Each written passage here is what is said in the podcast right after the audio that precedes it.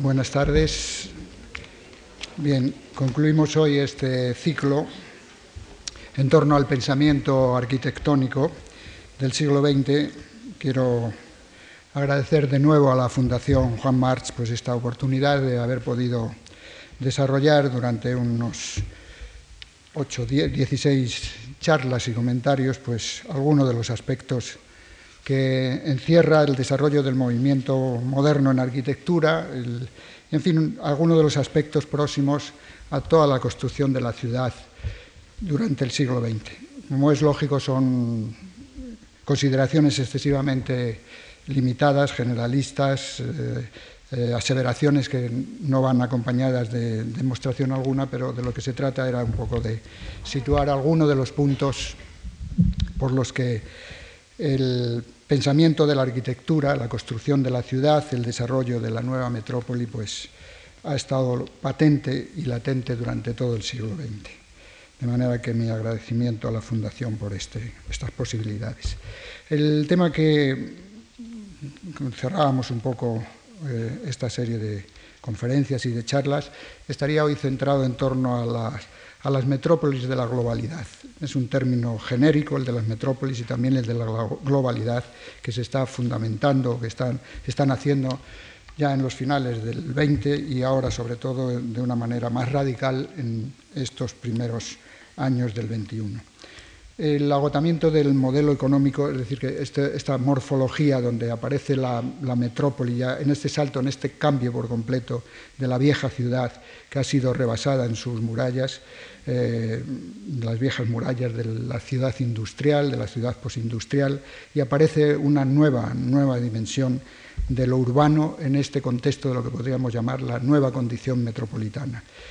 Tiene muchos factores que alteran, digamos, este lento proceso de la creación de la ciudad, esta consolidación de la ciudad burguesa, este deterioro o fragmentación de la ciudad industrial y esta gran interrogante en la que nos encontramos. Entran desde diversos lugares, desde diversas situaciones, desde diversas tensiones, la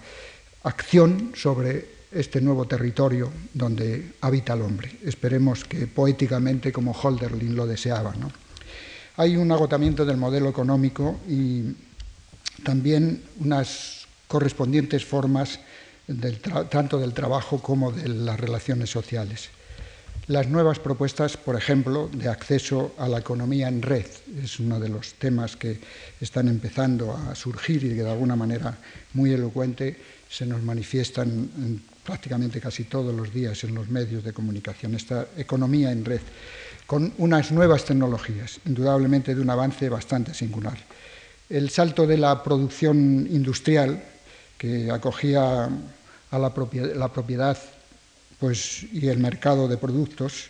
eh, era de una manera más o menos cíclica, cerrada, indiferenciada en muchos aspectos. Este salto a la nueva economía del acceso que está fundamentada en la producción intelectual y lo que se ha dado en llamar los activos intangibles, esta serie de acontecimientos que a nuestro alrededor se da a través de las, de las nuevas comunicaciones. Y esto lleva una especie de, economía ingrávida, que no, sabe uno dónde está, el efecto de la bolsa, por ejemplo, es una especie de desmaterialización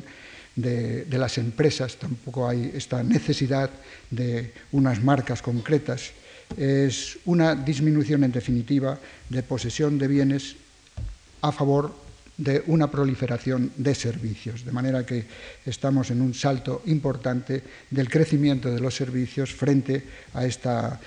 otra lectura un poco posindustrial o industrial, en la cual era el poseer la vivienda, el poseer una serie de artefactos a nuestro alrededor. En el ámbito de la vida, pues también eh, parece que se formula o se insinúa una vida a retazos de crédito.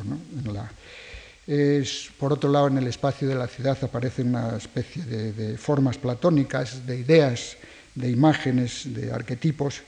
de conceptos y también de ficciones.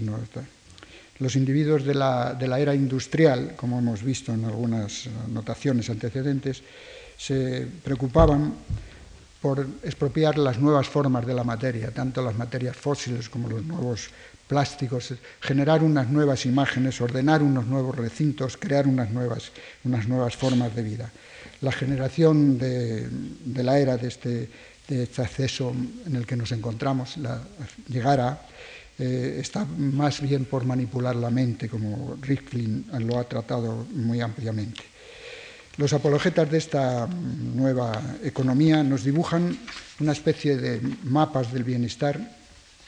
en una especie de tela de araña globalizada. La verdad es que ya estos límites que de alguna manera teníamos en la ciudad industrial, área de servicios, área de cultura, área de industria, área de enseñanza, zonas de residencia, viviendas para eh, zonas, eh, ciudades dormitorios, esto ha desaparecido. Una inmensa red de, de araña globalizada en las que los hombres se mueven en una relación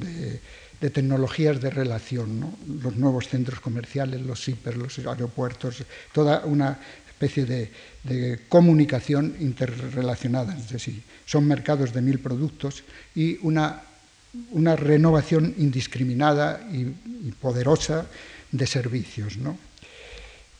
Son en algunos aspectos pues, como las sombras de la nueva cultura capitalista o la nueva cultura del comercio de esta, de esta araña globalizada. ¿no? La cultura se relaciona con la comunicación y esta con la comunidad en su sentido más profundo de compartir experiencias y de ordenar valores. La comercialización actual de la cultura, una valencia a mi juicio bastante significativa y poderosa, rompe estos nexos en favor del espectáculo. De ahí esta necesidad de simular todo aquello que se construye o que de alguna manera entretiene a la mirada del, del observador la cultura como producto más a adquirir en las rutas del turismo o en los malls del centro comercial. Es como lo mismo que le ocurre al objeto arquitectónico. Su atomización en el contexto de la ciudad apenas significa sino a través del reclamo de la, simulación de lo que plantea. El etiquetado del autor, del arquitecto que lo realiza, su envase que lo rodea, la publicidad que lo invade, la alteridad que produce en el contexto histórico. En definitiva, se generan edificios apartados del hábitat que el fundamento es una especie de desarraigo cultural. Una duda interrogación elocuente, yo creo que en cualquier observación que hacemos en el, deambular por estos ámbitos metropolitanos a qué modalidad de experiencia nos vamos a inclinar o nos inclinamos como, sufridores o ciudadanos o, autómatas residenciales de estos espacios. A la autonomía de la esfera cultural o a la autonomía de la esfera comercial, inscrita en una dudosa eh, y verdaderamente insinuante economía de economías. Los términos de acceso o de conexión han suplantado aquellos términos que se planteaban al principio del siglo, en los años 20, y que aquí los hemos señalado con bastante insistencia, de progreso y de razón que animaban un poco las vanguardias. Nos encontramos, por lo tanto, ante un interrogante, incluso en muchos aspectos, eh, incapaz de dar una, una respuesta, pero es un fenómeno que está ahí y que indudablemente no lo podemos ignorar. Voy a hacer algunas acotaciones a las relaciones entre metrópoli y cambio tecnológico. El desarrollo metropolitano, los crecientes cambios tecnológicos, la producción del espacio habitable, las nuevas relaciones de la empresa con los modos de construcción tecnológica, la crisis de los diferentes proyectos de la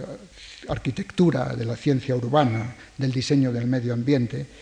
para con los escenarios industriales de la ciudad o los nuevos paisajes de esta condición metropolitana son algunas, entre otras cuestiones que hoy se enfrentan estos modelos de ciudad desarrollada, preconizados en un principio por las vanguardias europeas de principio de siglo, y también se enfrenta a los postulados ideológicos precedentes que han sustentado la formación del patrimonio urbano y ambiental que vivimos. Quizá ningún proceso, como la transformación y metamorfosis de la ciudad actual, los símbolos que en ella alberga, sus signos, el desarrollo material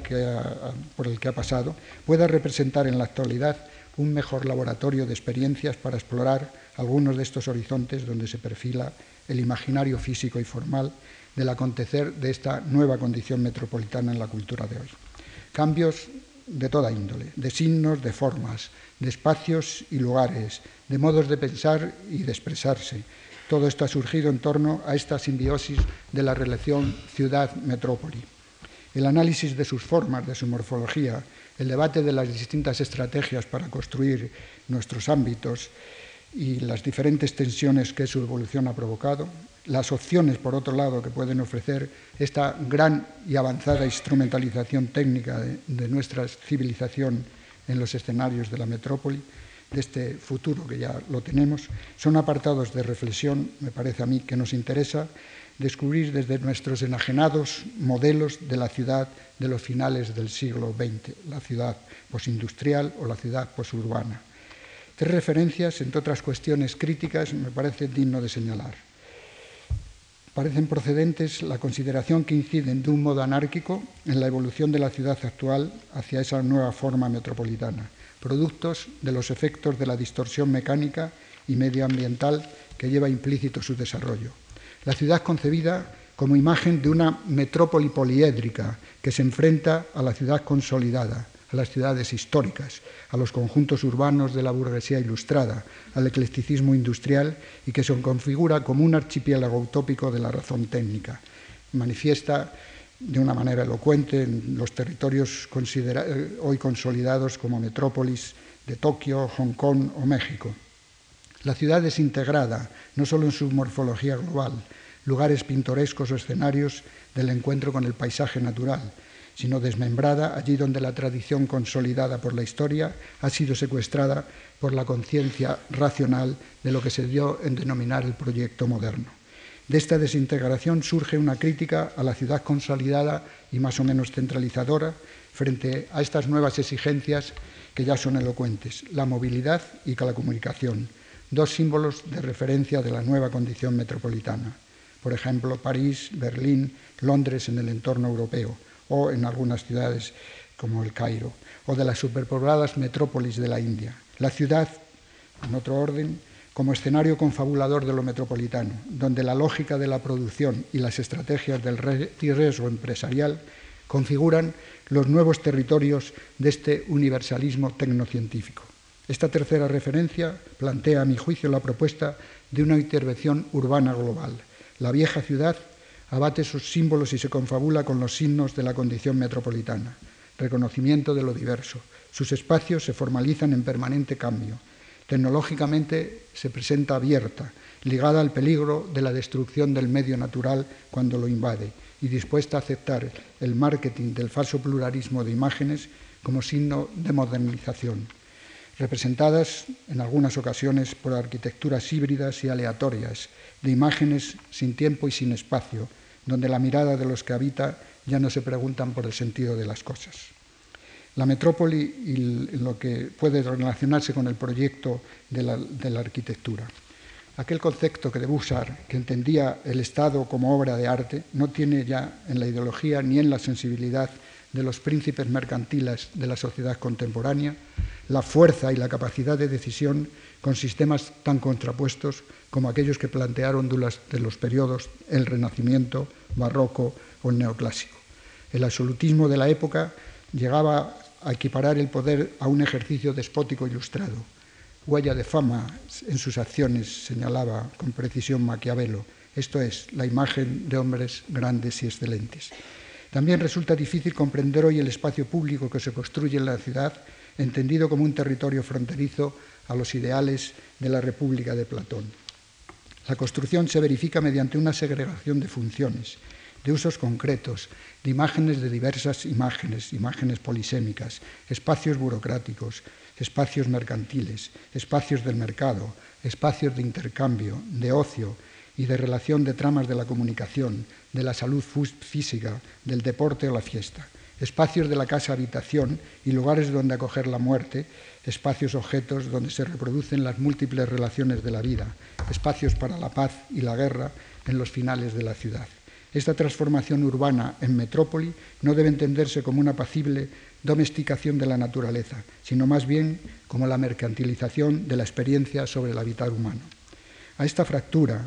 que provoca la condición metropolitana entre cultura y naturaleza, entre construcción tecnológica de la ciudad y desarrollo de la experiencia sociocultural, se abren algunos y precisos interrogantes. Existe en el poder del sistema mercantil el proyecto o la indagación o la hipótesis para poder configurar y definir la imagen del espacio de su tiempo que debe construir la arquitectura o el modelo de ciudad en la nueva metrópoli? ¿Dónde reside ese poder y quién lo sustenta? El poder real requiere para la conquista de los territorios de la metrópoli los valores simbólicos que se hacen elocuentes en la arquitectura. Sigue siendo la arquitectura la que todavía se le dan algunos valores que ya a mi juicio no tienen. Sigue siendo la arquitectura el artificio capaz de operar como objeto de comunicación, objeto semántico, en una cultura de intercambio mediático y despliegue de tanto aparato técnico de reproducción, con tantos simulacros virtuales en la representación de la escena urbana. Una lectura en torno al hábitat de nuestras ciudades nos presenta el papel que ha ocupado la arquitectura moderna como un asunto acaecido en los felices años 20, como un fenómeno evidentemente constructivo que acogía sin el menor resquemor críticos los dogmas revolucionarios de la primer mirada plástica de la época y asumía sin rubor los deseos de estas trascendencias implícitos en todo lo que fue el arte moderno. Sepultado bajo las frías trazas de la función, el sentido poético del objeto artístico apenas sobrevivía. Junto a la pérdida del aura del proyecto se enterró después el entusiasmo por la técnica, que parecía que lo iba a resolver todo. La condición metropolitana parece solo admitir la cultura de la acción, además de la del silencio frente a las demandas del sentido poético del espacio los silencios minimalistas con los que desean construir sus propios monumentos, muchos proyectos actuales de la ironía y el silencio como símbolos de una especie de desmaterialización de nuestra época, es, a mi juicio, una etapa sumida en un reduccionismo cultural que enaltece la pérdida de los sentidos. La condición metropolitana lleva implícito, lleva implícito en su acción invasora una demanda por lo indefinido e infinito, Nada más hay que ver cómo crecen las ciudades a nuestro alrededor. Insaciable en su apetito por la conquista del territorio. La metrópoli es ante todo fascinación por dos fenómenos muy característicos, la velocidad y la rapidez, y desarrolla un alto grado de función en la distorsión de los sistemas planificatorios del orden, del orden caos establecido. La forma metropolitana adquiere los signos de la dispersión y el exceso que la ciudad anterior ya sea la ciudad burguesa o industrial, no puede admitir en esos pequeños y débiles tejidos consolidados por el acontecer de la historia. La espacialidad rural hace tiempo que ha desaparecido bajo los lazos de la autopista. Movilidad y tecnología, suministro y consumo, energía e información reflejan en sus infraestructuras todos los signos de la expansión sin límites, junto a la incapacidad de proyectos críticos y en ocasiones imaginativos para controlar esta hipertrofia del crecimiento urbano. Nuestras ciudades no soportan en el espacio acotado por el caminar urbano la dispersión agresiva del tráfico motorizado.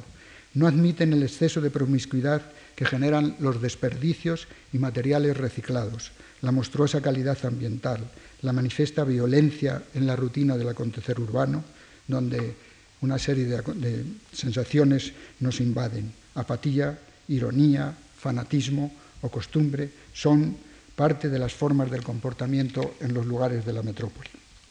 Así, la posmodernidad reciclada bajo los excesos del desarrollo metropolitano se convierte en un símbolo de explotación del territorio, de modo que agudiza la destrucción del medio natural y degrada las formas más significativas del progreso de la técnica, convirtiéndolas en pura mercancía de trueque.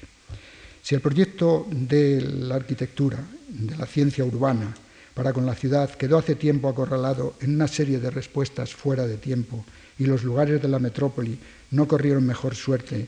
en aquellos programas del desarrollo, de las políticas territoriales, de los planes de ordenación y edificación regional que acumulaban, junto al fracaso de sus formas, la impotencia de unas técnicas tendenciosamente aplicadas, hay que reconocer, y que vaciadas de su verdadero sentido creador, operan como una especie de mitos neutrales, como verdaderos artefactos técnicos que difuminan la realidad, carentes de emoción y su objetividad espacializada manifiesta en una serie de lenguajes, todos ellos fragmentados, que se dispersan por la ciudad impiden casi una capacidad de percepción un poco coherente. Su único recurso es formalizar el espacio desde una serie de modelos normativos que establecen los principios de una especie dentro de este horizonte técnico moderno y en el que acontece de modo evidente esta fragmentación a la que hago alusión anteriormente. Es una existencia para el ciudadano, para el habitante, una existencia encapsulada en la que se escriben los postulados de esta condición metropolitana.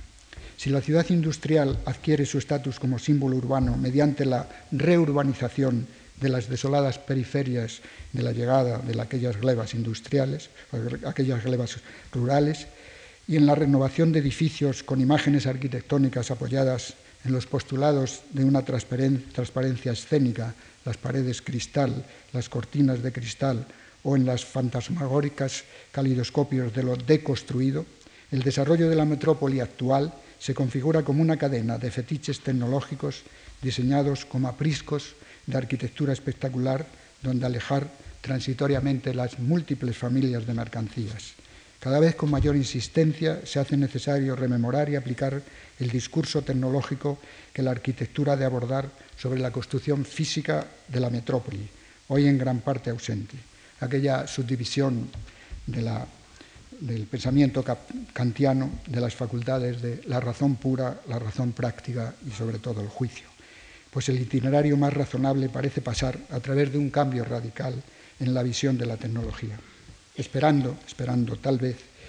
con el sosiego de aquella inteligencia preclara de Walter Benjamin, que en las cosas que yo no tengo habite un ángel nuevo. Vamos a ver algunas imágenes al respecto.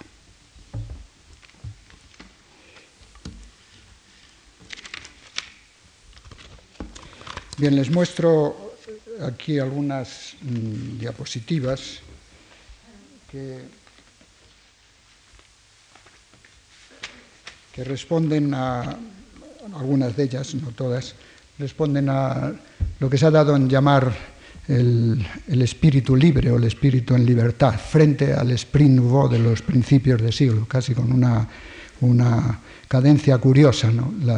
El espíritu nuevo parece que no ha logrado la libertad que se, que se planteaba y ahora en los finales de los 90 y principios del 2001, pues del 2000, pues se plantea esta especie de recuperación de un espíritu en libertad. Estas son dos imágenes, una son las célebres salinas de Ledus reconstruidas, pero que dan esta imagen apacible de lo que era la construcción en ese salto de una civilización rural a una civilización ya urbana. Frente a esta, el nuevo aeropuerto de Kansai en Japón, donde se construye todo, hasta la tierra, hasta la, propia geología. Es una isla artificial, como sabrán algunos de ustedes, que se han, han hecho en Kansai y que une una autopista de tres kilómetros y sobre ella se ha construido este gran aeropuerto con una serie de hoteles. Estos son los hoteles de residencia, en donde ya la mm, naturaleza incluso es recreada en una forma nueva de artificio dos imágenes de dos interiores, de dos aeropuertos, de estos no lugares que señala Auger en alguno de sus trabajos de, valoración de, estos espacios en tránsito. Curiosamente, de dos arquitectos, uno, el de la izquierda, es de piano, es el interior del aeropuerto de Kansai, que tiene una, una, connotación muy próxima a los, grandes, a los grandes espacios de los almacenes, o esta especie de catedral neogótica del aeropuerto de Lyon del arquitecto e ingeniero eh, Santiago Calatrava, donde ya eh, nadie mm, podría esperar que en este parece un lugar de meditación o un lugar para realizar un, un gran auto sacramental, pues no, es un lugar de tránsito, de espectáculo, de innovación, de una cierta imaginación de la forma a través de la, de la estructura. Dos ámbitos de estos dos no lugares, pero que indudablemente generan una de las grandes áreas en el ámbito de la metrópoli, el problema de la comunicación. Estos otros dos espacios, en el exterior este de la izquierda, en una confluencia de dos calles importantes en Berlín, no recuerdo bien ahora el nombre, del arquitecto, me parece que es, eh, pues tampoco lo tengo aquí, es un joven arquitecto alemán, y a la derecha un espacio en un centro, nuevo centro comercial en las afueras de Lyon, del arquitecto Piano, el mismo que veíamos antes, en donde este, este es un exterior cubierto es una calle, una calle comercial, nada más que cubierto con una, una gran marquesina arriba transparente de luz por donde pasa y se protege un poco de la lluvia, y es la calle ya incorporada como si fuera un interior, parecido a lo que veíamos antes, de los grandes espacios que van incorporando todas estas nuevas mecánicas de la nueva espacialidad metropolitana. A la derecha, una imagen de los años 60 preconizando de los grupos ingleses próximos al Archigran, que preconizaban un poco el crecimiento de estas, de estas máquinas unidas entre sí en una nueva naturaleza tecnológica o técnica para dar al, lugar de, recogida a las distintas actividades comerciales, una especie de centro comercial en expansión que hoy lo podemos ver en cualquiera de nuestras ciudades. Son pequeñas micro, micro ciudades. Y aquí a la izquierda un, trabajo de un proyecto de, creo que es el, vamos a ver, creo que es Himmelblam, que es una, una, una imagen de la organización del espacio de la ciudad, es unos trabajos para el desarrollo del nuevo Berlín, donde la racionalidad de los años 20, estas construcciones en, esta geometría, eh, se mezclan con todos estos espacios casi de arácnidos o de mm, animales, formando un poco una deconstrucción dentro de esta propia organización racional del espacio. Son imágenes de este espíritu libre que le comentaba antes o estas dos imágenes, el de la izquierda, que es una recreación, en el, me parece que es ornamentas, de, de Gunther Zahn Kelps, que es una organización de un, territorio en una, en una, exposición, Ornamenta 1, que se celebra en, Alemania y donde hay una recreación del paisaje, un paisaje totalmente eh, artificial, una especie de jardinería del paisaje con unas formas absolutamente ligadas a la geometría euclidiana. A la derecha, una de estas casas de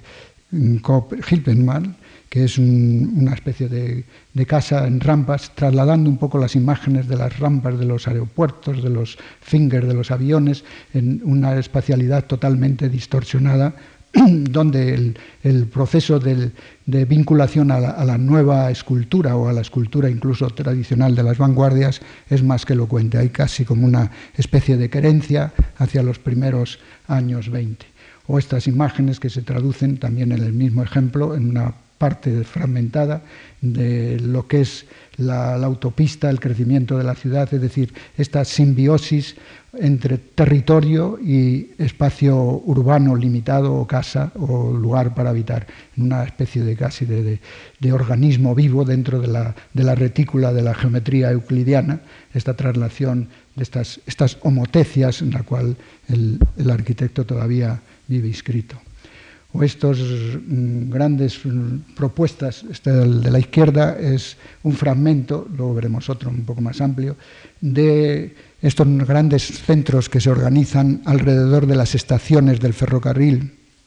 en las distintas ciudades para eh, organizar unos nuevos centros, fundamentalmente centros comerciales. Este es el, del arquitecto francés del,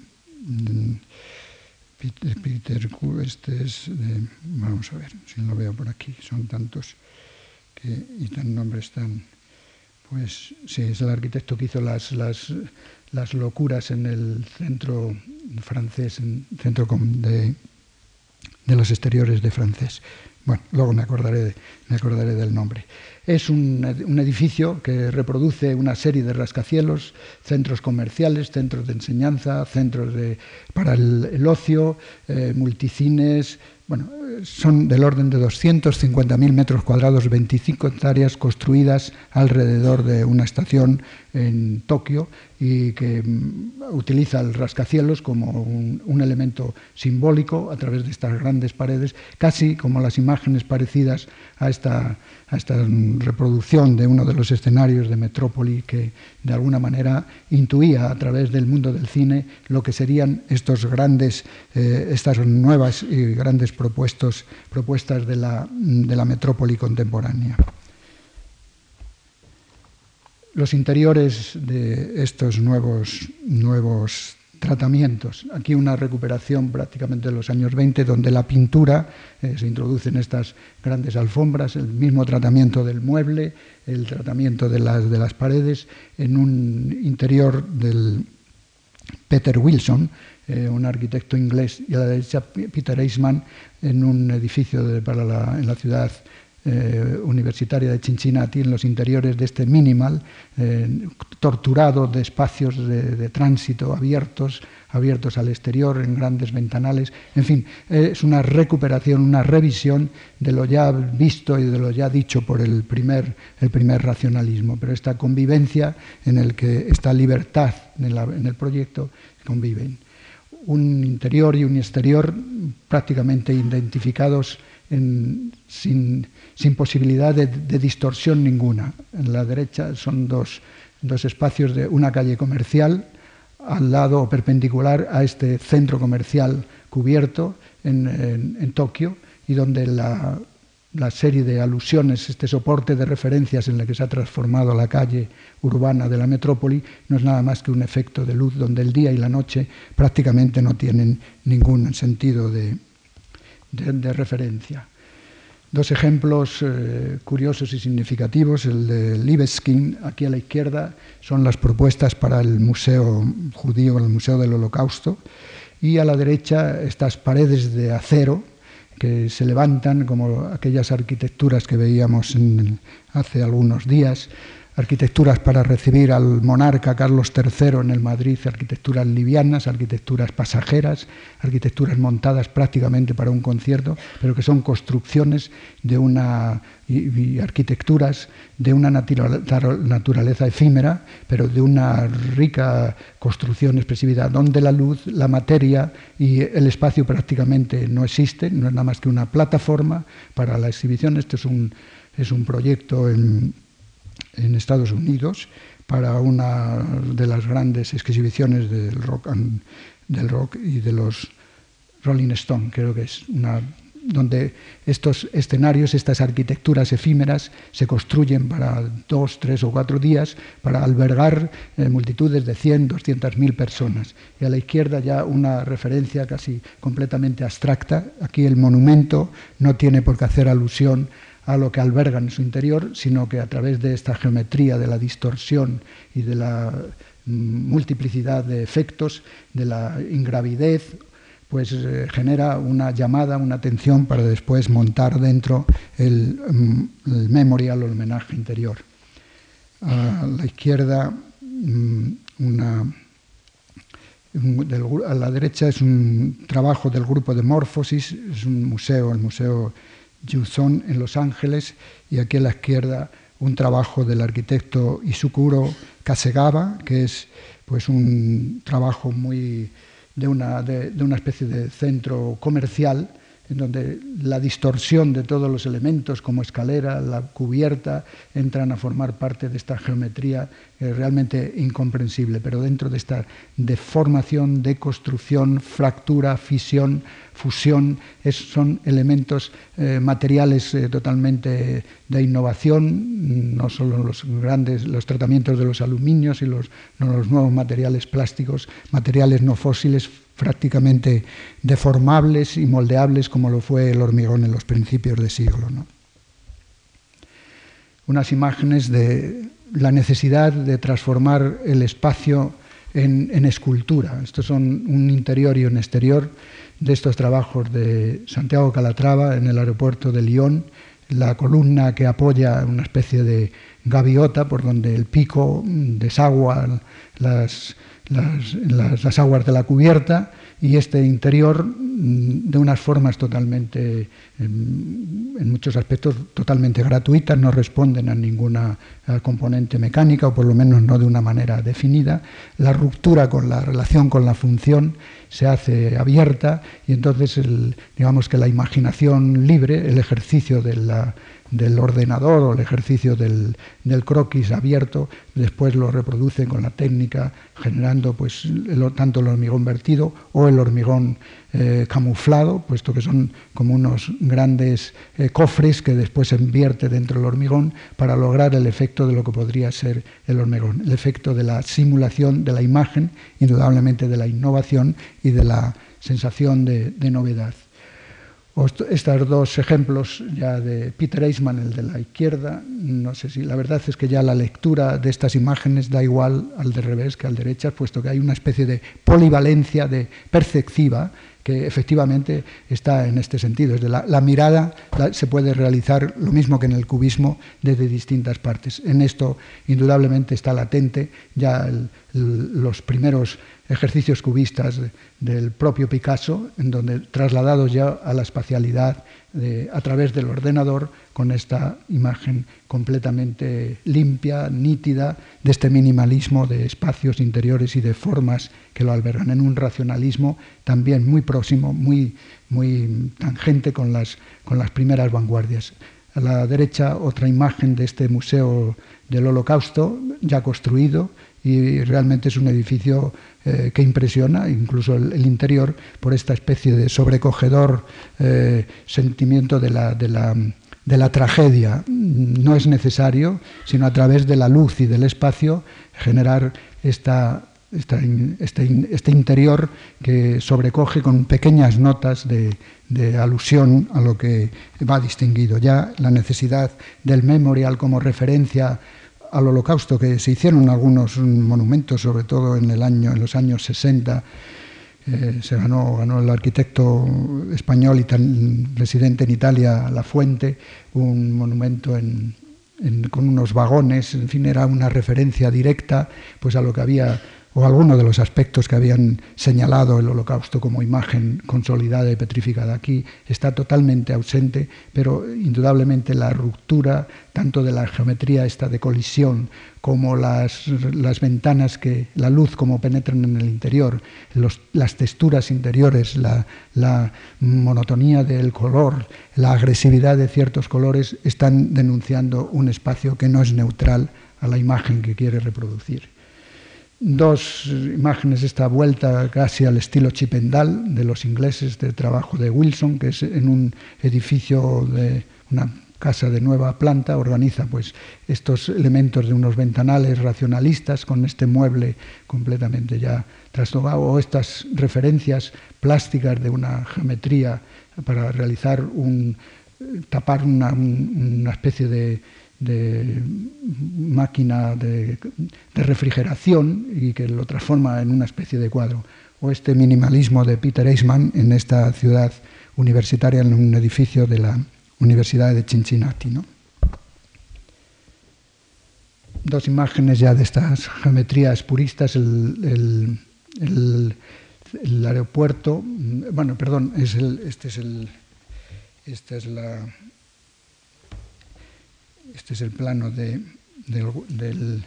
estos el, interior de esta imagen que les había proyectado antes de, Japón, de estos multiusos, donde en, uno de, estos ámbitos, este es un pequeño detalle de ambientación, del tratamiento de las paredes exteriores, de las paredes cristal, que suben por el techo, que generan unos espacios diáfanos, intangibles, casi inexistentes, y solamente estas notas o contrapuntos de las escaleras, pero como un elemento escultórico. Lo mismo en este otro trabajo, también aquí a la izquierda, donde la geometría es una geometría eh, simplificadora de un ámbito núcleo que van organizándose los distintos espacios alrededor de los cuales se, habilitan unos espacios destinados a cada, una, a cada una de las funciones del este. Son imágenes de esta eh, manera de organizar ya el ordenador, el espacio convencional. Dos imágenes muy similares este concierto del Rolling Stone en, en estas especie de grandes catedrales. Son, edificios eh, impresionantes de altura, aparte de la megafonía, de la luminotecnia, las estructuras que lo acompañan, pues entran a formar parte casi de estas mismas imágenes como, como estos trabajos de la estación, de una de las estaciones de Tokio, de estas 25 hectáreas de servicios. Es decir, es una ciudad prácticamente lineal, agrupada como aquellos grandes rascacielos de la época de Frank Lloyd Wright en América. ¿no?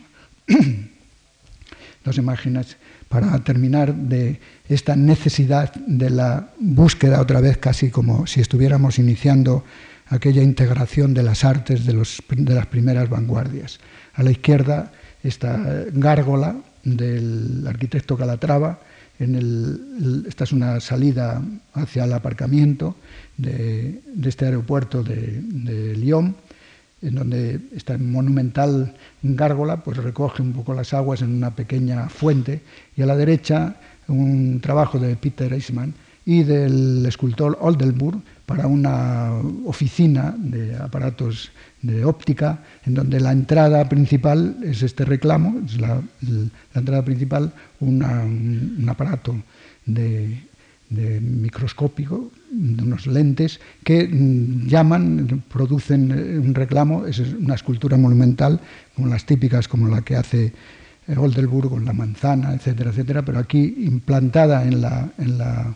entrada principal, como la llamada, a través ya no necesita otra, otra referencia, esta, esta escultura de estos edificios que en la nada del desarrollo de la metrópoli son objetos eh, en una balsa dentro de un océano inmenso que construido de la metrópoli, pues necesitan de tantos alardes técnicos y, e hipertécnicos para poder ser señalados y comunicar aquello que pretenden. ¿no? Bien, creo que ya no terminamos con una breve nota. Eh, este, esta serie de proyectos, a mi juicio, neoconservadores eh, que se aplican al desarrollo de la metrópoli, se aleja en algunos aspectos de cualquier presupuesto crítico tan heterogéneo, tan complejo como el que indudablemente ya habita en nuestras metrópolis. Las opciones de una técnica poderosa como la que disponemos cada vez con mayor control totalitario, se alejan de los fines morales de la razón. Este poder que alberga la razón instrumental de la técnica opera bajo políticas de una economía que renuncia de manera despiadada al concepto de morada para la residencia del hombre y a la cultura de toda memoria histórica. Introduce la arquitectura en esa especie de nuevo museo, anulado todo su poder crítico y, lo que es peor, congela la ética de las vanguardias en apartados sociológicos de un sentir democrático liberal. El inmenso poder tecnoinformativo ha roto la percepción de la realidad y los territorios de lo histórico construido y crea una auténtica esquizofrenia mediática que extiende la propia condición humana. A la mirada cotidiana le resulta difícil entender el nihilismo espacial que invaden los signos en el territorio de la metrópoli. Y como señalaba de nuevo Benjamin, puede apreciar que son incontables los lugares de la gran ciudad en la que se está en el umbral de la auténtica nada. La ciudad desaparece como lugar de la memoria, como tránsito para el diálogo, como recinto donde intercambiar la palabra subjetiva, la palabra del individuo como territorio de nuestra propia mirada y morada. En su lugar,